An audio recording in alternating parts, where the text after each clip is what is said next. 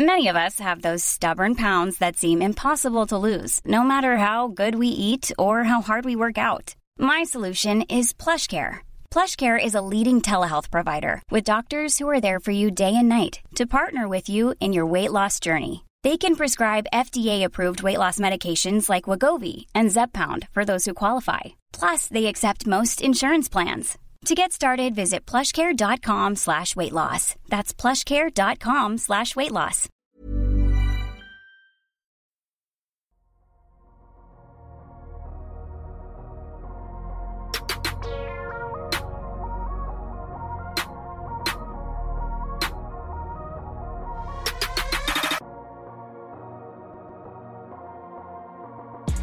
Salut à tous, très heureux de vous retrouver pour un nouvel épisode du Dunk Hebdo NBA Podcast, un épisode spécial qui marque le début de notre série des post-mortem. On va donc revenir dans les prochaines semaines sur les éliminés, les franchises éliminées au cours des playoffs, dans un format qui se situe entre le bilan de saison et la projection sur l'avenir. On est un peu entre les deux. Et pour ouvrir le bal, je vais parler de l'équipe de cœur de celui qui m'accompagne aujourd'hui. C'est les Memphis Grizzlies, vous l'aurez deviné. J'ai Tom avec moi. Comment ça va, Tom? Très bien, Ben. En bonne santé et euh, content de pouvoir suivre les playoffs. Et toi? Euh, ouais, on, sent que là, le, ça commence à sentir le sang, Tom. Il on est sur des très grosses performances. Euh, on enregistre quelques heures après que Devin Booker ait repris feu. Hein. il avait déjà pris feu, il a repris feu. Donc non, non, comment dire? C'est la période la plus agréable, mais d'un côté, il faut aussi tirer le bilan de ces équipes-là. Donc, on va commencer aujourd'hui avec Memphis. Alors, avant de commencer, quelques petites explications sur le format. On ne sera pas sur des podcasts d'une heure. Alors enfin, vous nous connaissez, c'est la première. Peut-être qu'au bout de la cinquième, le cinquième post-mortem, pardon, on sera une heure. En tout cas, on sera sur un format un peu plus court et on va sortir ça au compte-goutte jusqu'à la fin des playoffs. Donc, vous n'aurez pas forcément toutes les, tous les post-mortem de toutes les équipes qui ont été éliminées au premier tour dans les dix jours qui vont suivre. On va faire ça petit à petit. On a aussi certaines préférences, certains, euh, intervenants du podcast voulaient intervenir sur telle et telle équipe.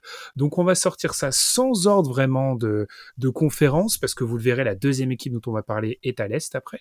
On va sortir ça sans ordre de préférence, mais voilà, c'est pour vous donner un petit peu plus de contenu. Tom, parce qu'on n'en a jamais produit autant de contenu. Donc voilà. Carrément, ouais. voilà, là on est, là on est, Stakanovic, on, on, produit beaucoup, beaucoup. Donc on va commencer avec Memphis sans transition hein, sur ces podcasts un peu plus courts. Chaque podcast post-mortem, Tom, on aura quatre questions, quatre directions. On va commencer par la première question. L'objectif de la saison a-t-il été rempli? Ce qui va nous permettre de revenir sur la saison de l'équipe et aussi sur ses playoffs. Avant de commencer, je donne quelques petits éléments sur Memphis. Memphis s'est donc fait éliminer au premier tour des playoffs 4-2 par les Lakers. En saison régulière, c'était 51 victoires pour 31 défaites onzième attaque, deuxième défense selon Cleaning de Glace. Tom, je reviens vers toi. L'objectif de la saison a-t-il été rempli, selon toi? Alors, pour moi, oui et non. Alors, mais plus non que oui. Alors, je pense que il a été, euh, il n'a pas été rempli dans le sens où, comme c'était une équipe qui était en pleine progression depuis la draft de Jamoran, c'est-à-dire que première année, euh, le premier play-in face à Portland dans la bulle, deuxième année, victoire au play-in du coup euh, face aux Warriors et premier play-off face aux Jazz troisième année, euh, avantage du terrain et un tour passé plus euh, une série, on va dire plutôt disputée face aux Warriors. Et puis ben là, tu t'attendais à ce qui était, euh, enfin l'objectif logique aurait été passer deux tours de playoff et aller en finale de conférence. Ce qui n'a pas été le cas. Donc du coup, on peut dire que d'un point de vue objectif et d'un point de vue objectif et progression chiffrée, mmh. c'est pas là. Par contre, je trouve que globalement, de point de vue construction d'équipe, l'équipe a aujourd'hui totalement identifié ses numéros 1, 2 et 3. Et là, euh, c'est euh, limite dans la construction d'un groupe de jeunes, c'est limite le plus difficile. Et là, tu as pu, euh, ah, tu sais que tu as un gros initiateur offensif en la personne de Jamorant, tu as un shooter élite sur le backcourt qui est aussi un two-way player en la personne de Desmond Bain, et tu as un, candidat euh, au, titre de défenseur de l'année, limite chaque année. Donc, euh, de ce côté-là, c'est rempli pour l'identification, mais par contre, d'un point de vue progression par rapport à ce qu'on a vu l'an dernier, on peut dire que la saison est un peu, euh, un peu ratée. Est-ce que l'identification n'avait pas déjà été faite en partie la saison dernière, Tom? Euh, globalement non, dans le sens où aujourd'hui, par exemple, tu peux clairement te dire que Desmond Bain c'est un numéro 2 offensif sur le bac court. Là où tu pouvais avoir quelques doutes l'an dernier, c'est-à-dire que c'est quelqu'un qui a beaucoup progressé euh, balle en main. C'est pas, ce n'est pas qu'un simple shooter, c'est quelqu'un qui arrive à se créer des, des possessions, euh, notamment en transition seul. C'est quelqu'un aussi qui arrive à se générer un maximum d'attaques seul. On l'a vu totalement euh, libéré en, en, début de saison avant de sa blessure euh, à l'orteil, euh, où du coup Jaren Jackson n'était pas là, c'est lui qui avait repris une grosse partie de l'attaque. Et du côté de Jaren Jackson Jr., il y avait encore cette problématique de santé, cette problématique de faute et cette problématique de pic de performance qu'il pouvait atteindre et la déception qu'il avait au niveau offensif. Et on a vu à la fin de la saison dernière que c'est quelqu'un qui offensivement a beaucoup évolué, notamment avec l'absence de, de Jamorant et qui a pu développer un jeu aussi avec euh, Desmond Bain. Et au niveau défensif, c'est quelqu'un qui commence vraiment à toucher euh, du doigt le potentiel qu'on lui prêtait euh, au niveau de sa draft. Mmh, je vois, c'est plutôt au niveau des du niveau des joueurs plutôt que de leur, leur projection. Parce qu'au niveau de projection de rôle, on pouvait imaginer ça il y a, il y a un an, mais là, effectivement, ça, ça s'est concrétisé. Alors, Bien évidemment, quand on fait un podcast Memphis avec Tom, on essaye de muscler son jeu parce qu'on a quand même face à nous le spécialiste euh, européen des Grizzlies. oh là là. euh, moi, Tom, en fait, je suis embêté parce que je comprends tout ce que tu m'as dit, mais l'objectif de la saison a-t-il été rempli? Je pense. Alors, je vais pas faire référence aux interviews de Jack, etc. Il y aura, il y aura toute une partie sur le côté euh, euh, enfantin, tête, euh, des Grizzlies, etc. On va en parler. Sur l'objectif terrain, tu termines ta deuxième saison à plus de 50 victoires, tu continues à t'affirmer comme une des places fortes en saison régulière à, à l'Ouest. Alors je comprends, il y a eu l'absence, on va revenir, de Steven Adams qui a pesé clairement sur, euh, sur, ta, sur, ta, sur ta campagne de playoff. Clark aussi, ouais. De Brandon Clark, donc ce qui fait que ton secteur intérieur était quand même largement diminué, voire pratiquement absent sur certains, sur certains points. Face aux Lakers, le, le match-up était pas le bon sur ce point-là. Mais moi, je dirais qu'il y a, je mettrais incomplet quand même au terme de l'objectif de la saison parce que malgré ces blessures, tu avais un pas un devoir, mais tu devais peut-être continuer cette progression-là, même si une progression doit jamais être linéaire. Et je pense que se faire sortir par les Lakers, qui sont, alors certes, peut-être un faux set, mais pas non plus une arme de guerre au set, il y a une petite déception. Et moi, c'est on peut continuer là-dessus, Tom, mais moi, c'est surtout certains problèmes qui m'inquiètent, c'est qu'ils sont toujours là. L'équipe sur demi-terrain n'est toujours pas très bonne en attaque. Euh, ça a été, c'est la pire attaque sur euh, demi-terrain de la saison euh, de, des playoffs. Des playoffs, ouais. C'était pas, c'était déjà pas une bonne équipe sur demi-terrain, et je me demande en fait si en l'état le roster est vraiment sans griller prochaine question, si en fait on n'est pas arrivé déjà aux limites de ce roster construit ainsi en fait, tout simplement. Je trouve que oui, l'équipe est, euh, est arrivée quand même à un plafond, en fait, comme de la façon dont elle est constituée aujourd'hui, puisque on l'a vu encore dans, dans ces playoffs. Et si tu as des ambitions, tu ne peux pas euh, te ramener avec euh, un effectif aussi jeune. Voilà, Memphis, c'est une équipe qui, fait partie du top 5 en fait de, des équipes des plus jeunes cette saison. Et quand tu regardes autour, ben, c'est la seule équipe qui a fait la, la possibilité. si on compte, euh, si on compte pas le play-in, puisque OKC est au, au play-in, mais qui a joué les playoffs, c'est l'équipe la plus jeune. Et globalement, c'est une équipe qui a eu pas mal de discontinuité en fait, puisque quand tu regardes euh, au final le line-up de Memphis qui a joué le plus de possessions, c'est euh, il en a joué 346. Et quand tu regardes les deuxièmes et troisièmes, ils en ont joué à peu près 300 aussi. Et dans le premier, tu as John Conchar, qui quelqu'un qui, qui, ne doit pas être dans ton line-up qui a joué le plus. Et dans le deuxième et le troisième, tu as Xavier Tillman en pivot. Donc, mhm. ils sont pas des joueurs normalement que tu devrais retrouver, parce que ce sont des joueurs qui sont, par, exemple, dans l'année dernière, ce sont des joueurs qui étaient hors rotation.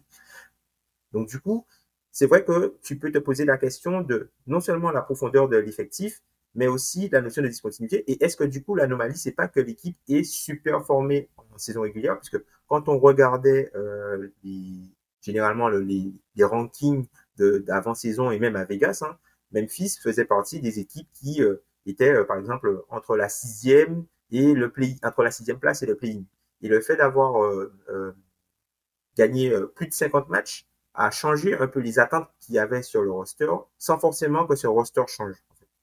Donc, je suis d'accord avec toi, c'est beaucoup trop court pour avoir les ambitions, par exemple, d'une finale de conférence.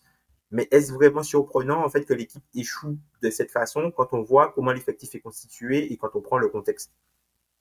Effectivement, quand on regarde les, codes d'avant-saison à Vegas, les Grizzlies étaient au même niveau que les Mavs, et c'est-à-dire 1, 2, 3, 4, 5, 6, 7, quoi. Donc à la bataille pour le play-in, effectivement. Là où je te rejoins, c'est que comment dire Ce qui est difficile dans cette analyse-là, c'est qu'il faudrait un peu décontextualiser la saison régulière, en fait.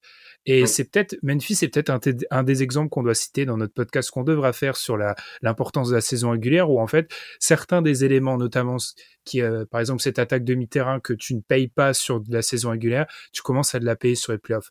Là où je me pose des questions sur l'effectif, peut-être, et on va basculer sur la deuxième question petit à petit, c'est par exemple, tu vois, un cas comme, euh, comme Steven Adams, qui reste un joueur qui a entre guillemets jeune, mais j'ai été voir depuis sa draft, il est huitième pivot en NBA en termes de minutes jouées. Il a joué énormément de minutes. Et quand tu regardes les mecs au-dessus, bah, la plupart ont des soucis de blessure, en fait. Donc, c'est pas très surprenant que pour un joueur qui a un jeu si physique, qui en plus a joué des longues campagnes de playoffs, c'est pas très surprenant qu'il commence à avoir ce genre de problème physique qui arrive. Donc je me demande si effectivement tu dois pas passer du moment où tu es dans l'accumulation de jeunes joueurs au moment où tu euh, sélectionnes en fait. Et on bascule sur notre deuxième question, Tom. Où, est où en est la franchise dans son projet après cette saison? Est-ce qu'on n'en est pas justement à ce moment-là où on a accumulé les jeunes joueurs et maintenant on doit commencer à faire des choix et surtout construire une équipe pour qu'elle aille loin en playoff maintenant? Oui, c'est ça. L'équipe est euh, au moment au moment de l'accélération. Il y a eu euh, deux campagnes de saison régulière euh, plutôt intéressantes à plus de 50 victoires. Là, le prochain objectif, ça va être du coup d'aller euh, chercher des résultats en playoff. Et euh, pour aller chercher des résultats en playoff, il va falloir pallier euh, certains manques. Et je pense qu'on est aussi à la croisée des chemins à la, dans la construction de l'équipe. C'est-à-dire que aujourd'hui, enfin jusqu'à la saison dernière, Memphis construisait l'équipe avec Jamorant. Et du coup, là, il va falloir construire l'équipe autour de Jamorant. Je m'explique. Mmh. En, en, gros, c'est-à-dire que si tu as, euh, si tu construis autour de Jamorant, t'as pas forcément besoin d'avoir le meilleur backup euh, de NBA, tout simplement parce que quand tu vas arriver en playoff, il y aura très peu de minutes où t'as pas de Jamorant, normalement. Alors que hmm. là, comme tu construis avec lui, c'est un joueur qui a une propension à se blesser. Tu sais que tu auras besoin de quelqu'un au cas où il n'est pas là, si euh, tu veux continuer à avoir des résultats. Et du coup, ça, ça c'est un paradigme qui va potentiellement changer. Et je ne sais pas si June sera, euh, sera encore dans l'équipe l'an prochain.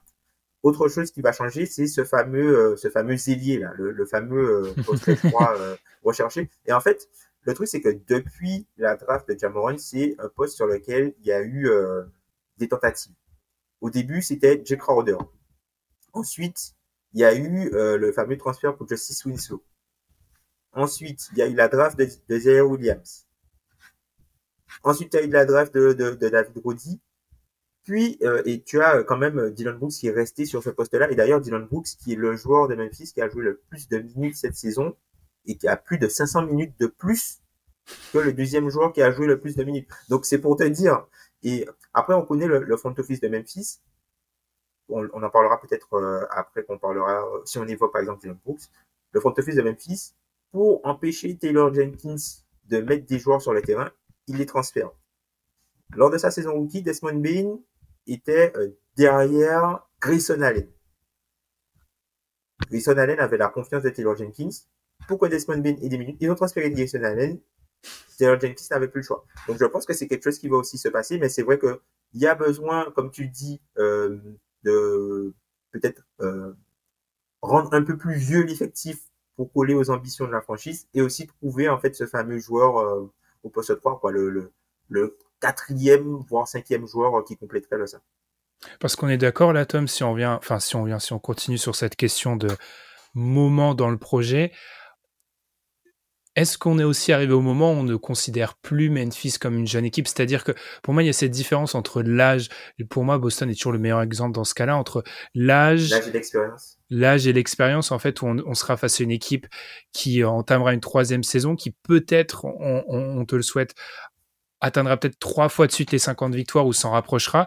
Il y a un moment où c'est peut-être plus le qualificatif jeune qu'il faut mettre en avant, mais c'est peut-être une équipe talentueuse et donc du coup, on se, situe dans le moment du projet où le coup d'accélérateur dont on parle souvent, on commence à y penser. C'est ça. On ouvre, j'irais jusqu'à dire, est-ce qu'on est au moment où on ouvre un chapitre, c'est un nouveau chapitre la saison prochaine? Oui, clairement. Et je trouve que à la différence de peut-être certaines équipes et d'une équipe qu'on parlera après, tu appuies, tu vas appuyer sur l'accélérateur en ayant des certitudes, en tout cas sur le terrain. Hmm. C'est-à-dire que tu as déjà un top 3 identifié et tu vas appuyer sur l'accélérateur pour compléter ce top 3-là. Tu vas pas aller chercher un joueur qui devra faire partie de ton top 3 pour que ton équipe s'améliore. Surtout que le, top 3 est, euh, d'un point de vue terrain, euh, tu as ton porteur de balle qui est quasi héliocentré et c'est peut-être une partie du problème si Jay à ce point héliocentré sans avoir encore le, le, pull-up. Ouais. sans avoir le pull-up, c'est peut-être ça une partie du problème.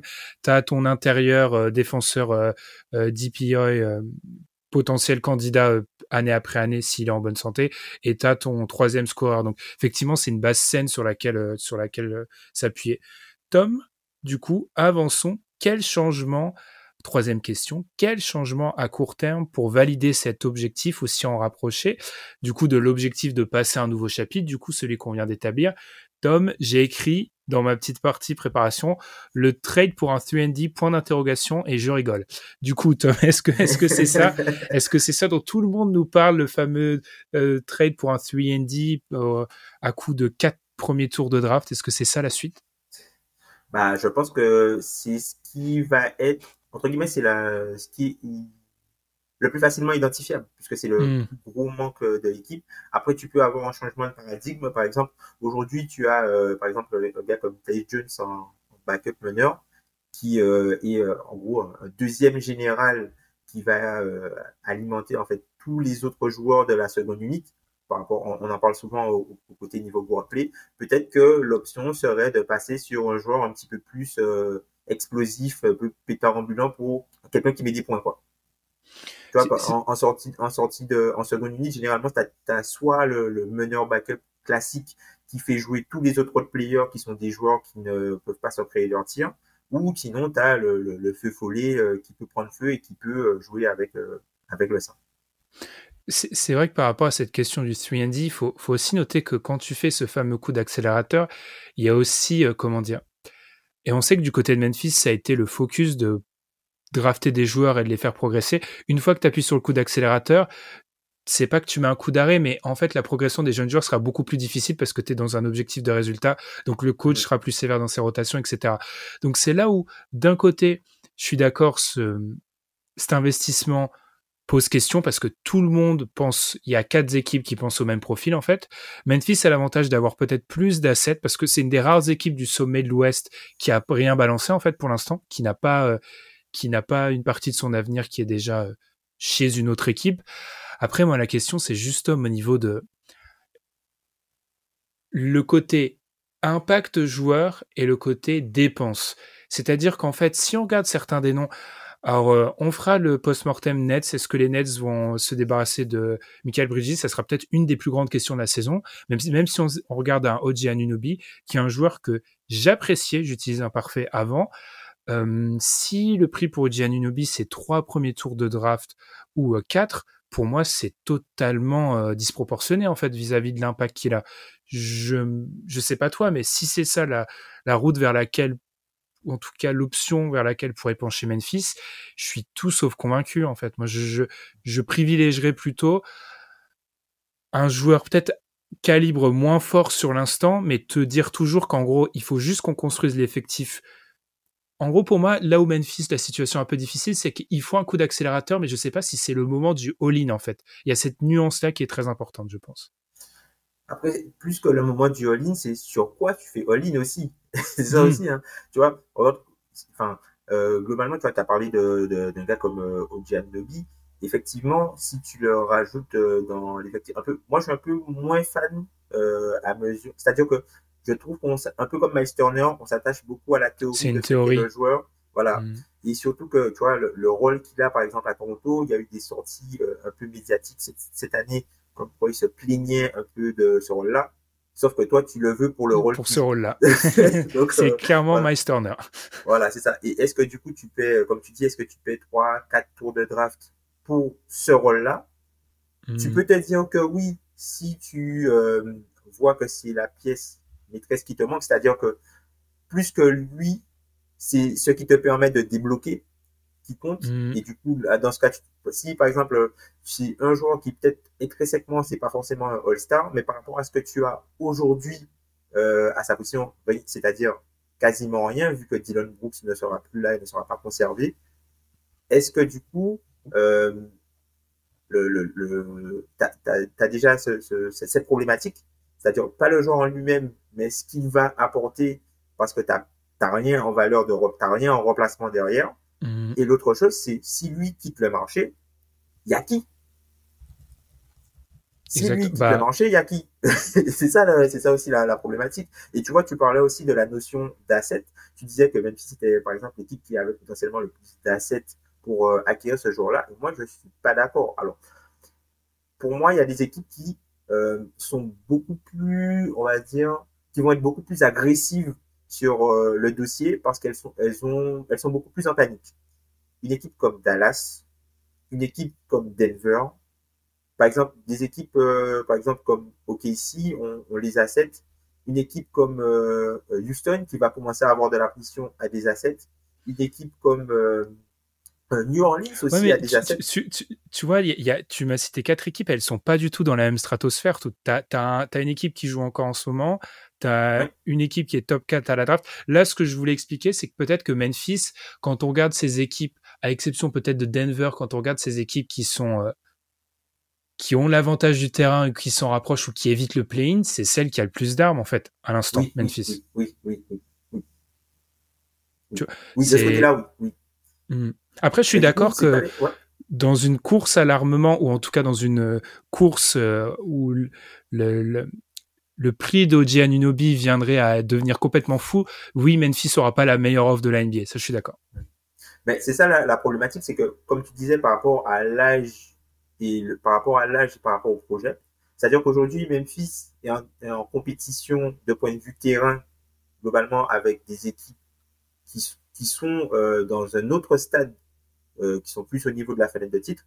Par contre, au niveau des joueurs recherchés, Memphis est plus en concurrence avec des équipes qui sont pas encore en playoff. Mhm. Et ces équipes-là, et ce sont ces équipes-là qui ont le plus d'assets. Et, et le truc, c'est que moi, tiens toujours, j'insiste toujours là-dessus. Il faut pas non plus se dire, ah, on a le temps, etc. À la NBA, tu n'as pas le temps, tu sais pas jusqu'à quand tu auras tes, tes superstars soit là, soit en bonne santé, donc tu n'as pas non plus vraiment le temps d'attendre. Est-ce qu'il n'y a pas non plus une... C'est pas urgent, Tom, mais le secteur intérieur a été blessé sur les playoffs. Est-ce qu'il n'y a pas non plus cette question-là sur le secteur intérieur? Qu'est-ce qu'on fait euh, Alors, euh, Steven Adams reste là encore deux ans de plus, il y a encore le contrat, mais qu'est-ce qu'on fait à plus long terme? Tu vois, avec Xavier Tillman qui du coup est blessé gravement, Est-ce- euh, Brandon Clark. euh, Brandon Clark qui est ble- ble- ble- blessé gravement. Qu'est-ce qu'on fait? Genre, est-ce que c'est pas une question qui commence à se poser légèrement de plus en plus? Parce que le thème de ces playoffs, c'est un peu quand même le secteur intérieur globalement. Donc, euh, est-ce que c'est pas une problématique aussi ça? Euh, oui, je pense que c'est, ça peut être une problématique, mais globalement, je trouve que tu Brandon Clark a montré euh, pas mal de choses quand il était là. Enfin, la, série contre Minnesota, euh, Memphis ne gagne pas sans lui, clairement. Ensuite, Steven Adams, c'est ça, c'est ça aussi, c'est-à-dire que Steven Steven Adams, c'est un joueur qui est assez clivant parce que c'est pas un pivot offensif. Par Mhm. contre, il a euh, un gros impact sur le jeu offensif de Memphis. Notamment, alors tu as parlé du coup de l'attaque sur demi-terrain. Mais tu vois, là où Memphis est très mauvais en attaque sur demi-terrain en point par play, l'attaque sur demi-terrain euh, au global est, on va dire, moyenne moins parce qu'il y a la force du rebond offensif de Steven Adams Mhm. et de Brandon Clark. Euh, quelque chose aussi qui, euh, qui joue, en fait, c'est encore une fois leur remplacement de ces joueurs-là. C'est-à-dire que ce sont des joueurs dans l'effectif, il n'y a personne qui fait ce qu'ils font. Et du coup, quand tu dois remplacer tes, tes deux intérieurs guerriers par un joueur un peu comme Son Dama et euh, par euh, Tillman, bah, tu vois, t'es pas déjà, t'es pas dans la, la, même catégorie. Moi, je trouve que mhm. c'est un secteur intérieur qui a déjà montré de bonnes choses. Je pense qu'il faudra lui laisser un peu de temps et je pense pas que ce soit vraiment la faiblesse parce que je pense que l'équipe peut se passer un peu de se passer euh, potentiellement des services de Steven Adams si Brandon Clark est là et l'équipe en saison régulière peut être viable euh, avec Steven Adams sur le terrain avec en ayant Brandon Clark sur le banc. Mais encore une fois, il y, aura une notion de santé puisque ce sont deux joueurs qui se sont blessés et euh, qui se sont blessés pour de très très longues semaines. J'allais demander la question habituelle, Tom, est-ce que tu as quelque chose à rajouter? Mais tu as forcément quelque chose à rajouter. Donc, du coup, allons sur la dernière question, Tom. Quelle sera la problématique de l'intersaison pour aller dans ce sens? Ouvrons le chapitre, parce qu'on est obligé d'en parler au bout d'un moment. Et je pense que ça doit, en tant que fan de Memphis, ça doit être un peu rageant d'avoir cette très bonne équipe sur le terrain, mais de voir que la plupart des, des gros titres se font sur le hors-terrain et l'attitude. Est-ce que, Tom, il y a un problème? Je vais y aller euh, de manière en paix, Tom, est-ce qu'il y a un problème d'attitude, de maturité avec cette équipe, selon toi? Je pense quand même, je pense euh, par rapport à tout ce qui s'est passé euh, en dehors du terrain cette saison, il y a quand même un, certain problème de maturité. Après, euh, tout le, le, procès qui est fait par rapport au fait que les, joueurs dansent avant les matchs sur l'intro, ouais, ça c'est ça c'est ça c'est ridicule. c'est pas ça qui fait que tu es une équipe mature ou pas. Après, c'est vrai que voilà, euh, il a eu pas mal de problématiques hors terrain euh, depuis un an et demi. Quand tu es le, le leader, ça a une influence forcément sur euh, les résultats de l'équipe.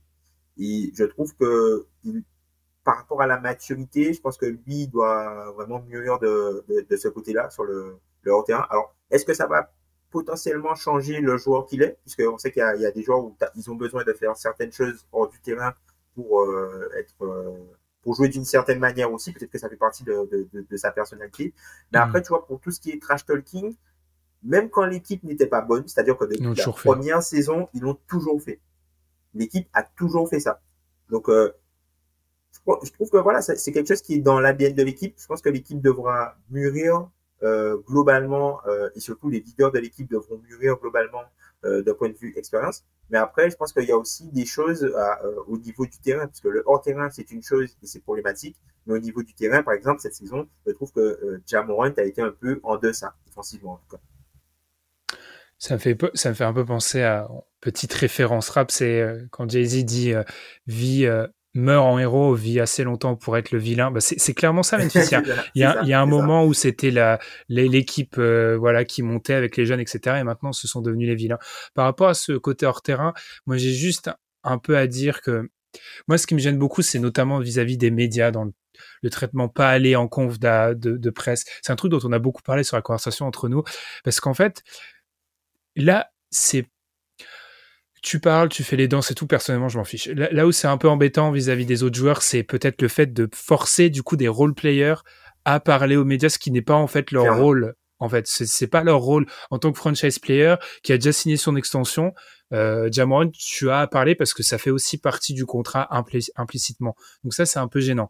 Après, je pense que ils peuvent s'en sortir des équipes qu'on a jugées arrogantes. Il y en a eu un paquet. Je pense qu'ils peuvent clairement s'en sortir. Le truc, il faut juste que, comment dire, il faut pas que ça devienne trop une distraction pour cette équipe en fait. Et je pense qu'on est peut-être arrivé au moment c'est une, distraction. Après, sur, il y a aussi ce, comment dire, encore une fois, et c'est un peu ce paradoxe avec Memphis qu'on met en avant depuis le début, c'est qu'en fait, bah, ce serait une équipe qui serait dixième à l'Ouest sans ambition, on serait peut-être moins regardant. Mais là, vu qu'on a ce, on a les deux saisons à 50 victoires, on se dit peut-être ah ils doivent se comporter comme une comme une équipe. Enfin, je voyais certaines comparaisons, je sais pas par exemple avec les Nuggets qui étaient numéro un à l'Ouest, sauf qu'en fait tous les joueurs des Nuggets sont genre 4 50 plus minimum. Donc en fait, ils sont pas dans le même ah, c'est pas le même, paradigme. Ouais, c'est pas, le même, espace. Ils sont pas dans le même espace mental en fait toutes ces équipes là. Donc euh, c'est pour ça que c'est difficilement comparable, mais effectivement, pour moi, ça doit évoluer. Et c'est pour ça, on avait fait le podcast là-dessus.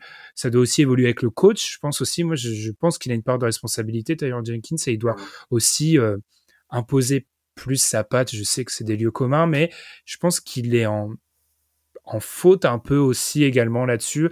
Enfin, globalement, ça a été une saison qui a été qui a été fini de manière très décevante, tu repars et tu reconquéris l'avantage du terrain l'année, l'avantage du terrain l'année prochaine, je pense, tout simplement.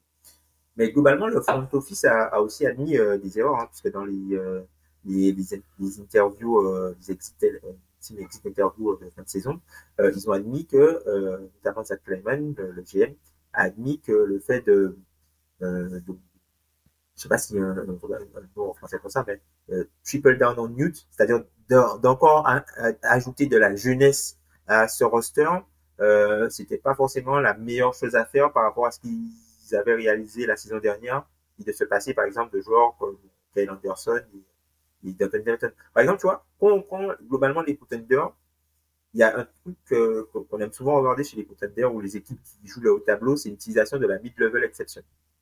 Mmh. Globalement, c'est la seule arme qui est à leur disposition pour améliorer leur effectif.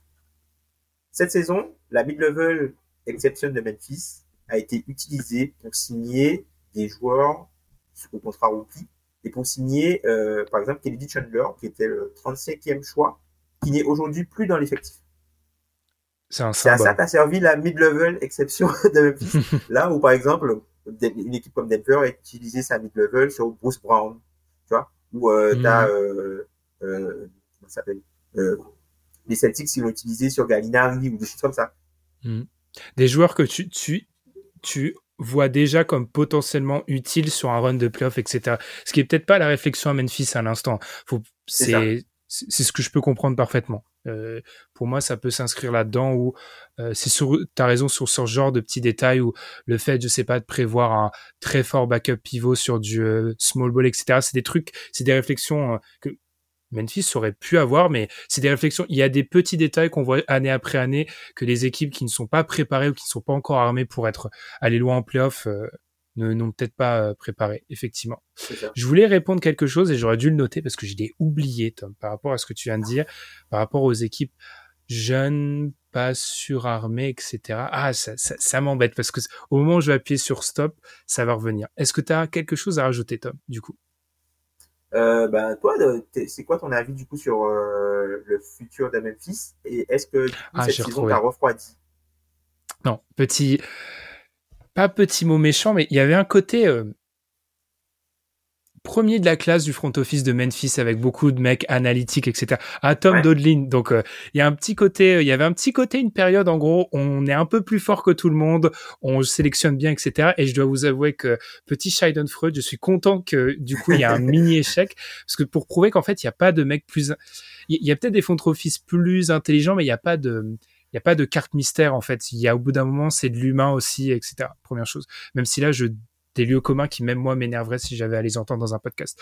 Par rapport à Memphis, je vais mettre ça sur le coup de la saison un peu catastrophe où il y a les problèmes hors terrain, il y a les blessures au mauvais moment, mais je pense que tu peux pas non plus en tant que front office, il doit avoir des changements cette intersaison et tu peux pas redémarrer l'année prochaine comme ça. Je pense que ce que je t'ai amené un peu à dire, c'est la fin d'un chapitre. On ouvre le chapitre, peut-être pas euh, favori pour le titre, mais pretender. Tu vois, le, cette petite euh, nuance que mettent les Américains, en gros, tu dois être une équipe qui peut se qualifier de manière crédible pour les finales de conf à partir de la saison prochaine, je pense. C'est là où, où se situe ton destin, tout simplement.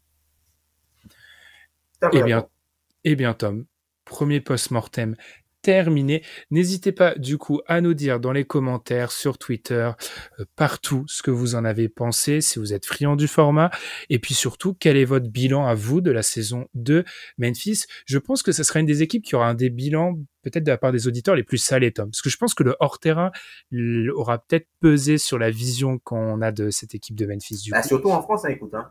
Surtout en France, après, t'avais la, la, la poule de Jamorant euh, Final de West en janvier qui, mm. qui était ressorti en France à, à toutes les sauces. Donc euh, oui, oui, je pense que ce sera pas étonnant, mais au final, euh, voilà, l'équipe va continuer à l'équipe va continuer à avancer.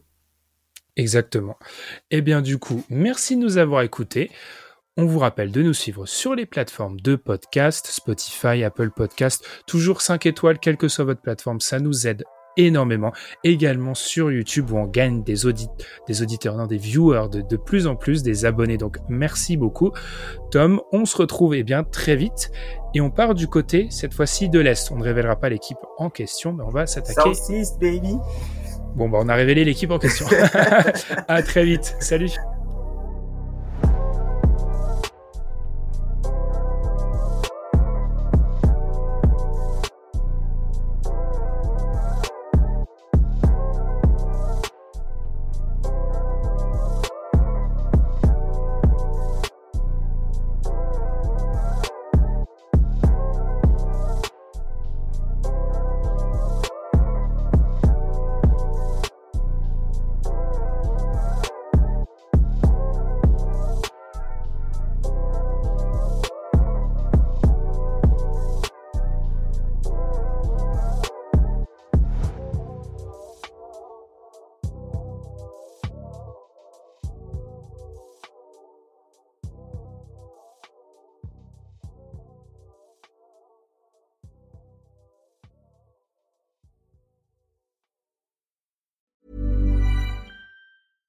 Mom deserves the best, and there's no better place to shop for Mother's Day than Whole Foods Market. They're your destination for unbeatable savings, from premium gifts to show-stopping flowers and irresistible desserts. Start by saving 33% with Prime on all body care and candles. Then get a 15-stem bunch of tulips for just $9.99 each with Prime. Round out Mom's menu with festive rosé, irresistible berry chantilly cake, and more special treats. Come celebrate Mother's Day at Whole Foods Market.